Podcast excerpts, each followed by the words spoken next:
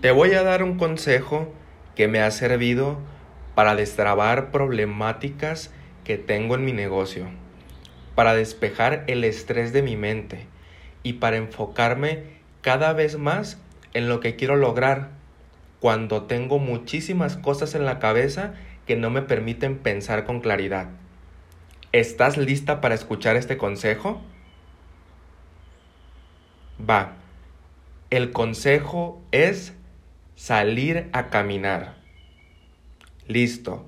Porque el ejercicio tiene muchos beneficios, eso es una realidad. Pero cuando sales a caminar con la problemática en la cabeza, es más sencillo que puedas despejarla.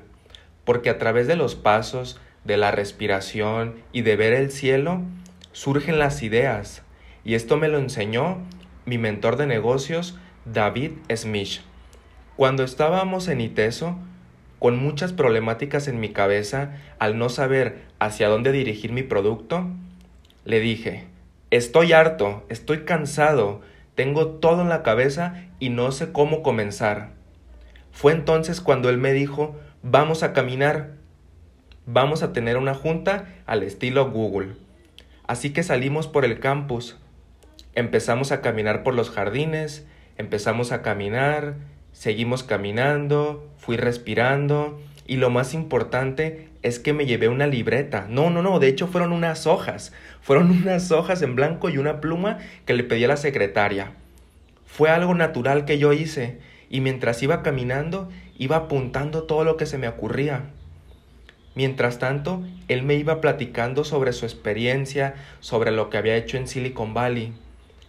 Y de la nada surgió esa idea que necesitaba y la apuntaba.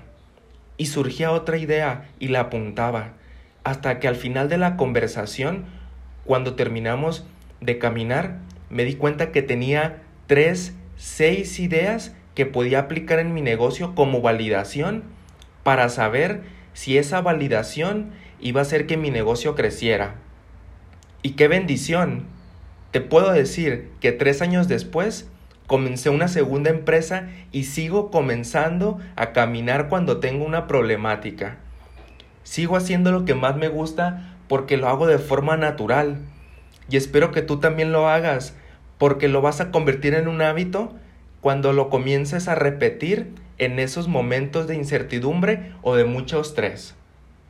No olvides preguntarme lo que necesites sobre comercio electrónico en Facebook y en Instagram me puedes encontrar como Mandalberto con doble O.